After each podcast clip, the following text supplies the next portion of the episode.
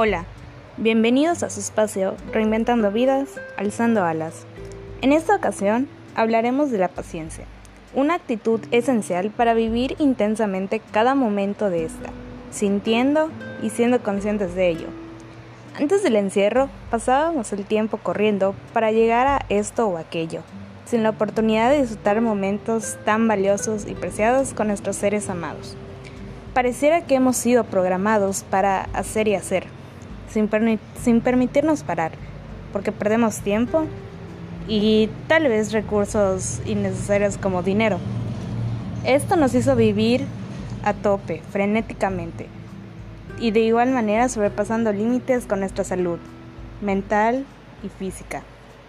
Esta dinámica se convirtió en algo dañino porque no podemos acelerar el tiempo de la vida y los mismos, aunque queramos ir más deprisa, todo tiene su tiempo y por ello vivimos frustrados y sufriendo por lo que aún no hemos conseguido, en vez de disfrutar de lo que sí está a nuestro alcance. No sabemos esperar, nos han enseñado a correr, a vivir con miedo, estrés y con los plazos de fechas límites bajo nuestros pies. Por eso no tenemos tiempo para esperar a meditar una decisión ni un resultado.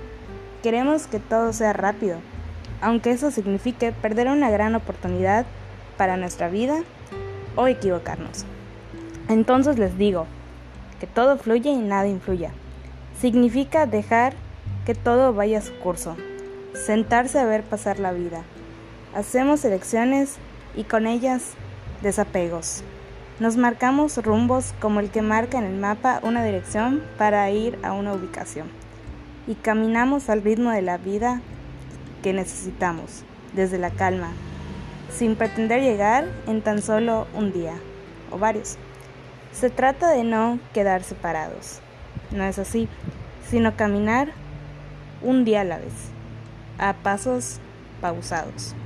Ser paciente es disfrutar la vida, aprender y esperar de ello, ya que no se sabe cuándo nos cobrará factura la misma, la misma vida por nuestras decisiones.